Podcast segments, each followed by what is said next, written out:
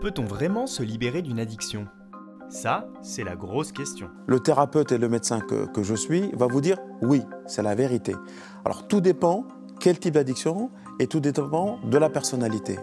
Pour définir une addiction, on a trois éléments. La personne, la drogue et le moment dans lequel on consomme. Lorsque on a commencé jeune avec une drogue qui a entraîné des dégâts et pour lesquels on a, on a essayé plusieurs fois de s'arrêter, il faut s'arrêter totalement. Toute reprise risque d'entraîner une rechute.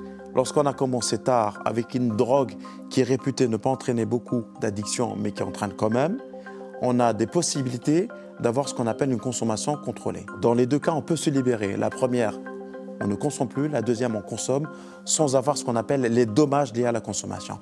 Donc, pour répondre une fois pour toutes, on peut se libérer d'une addiction.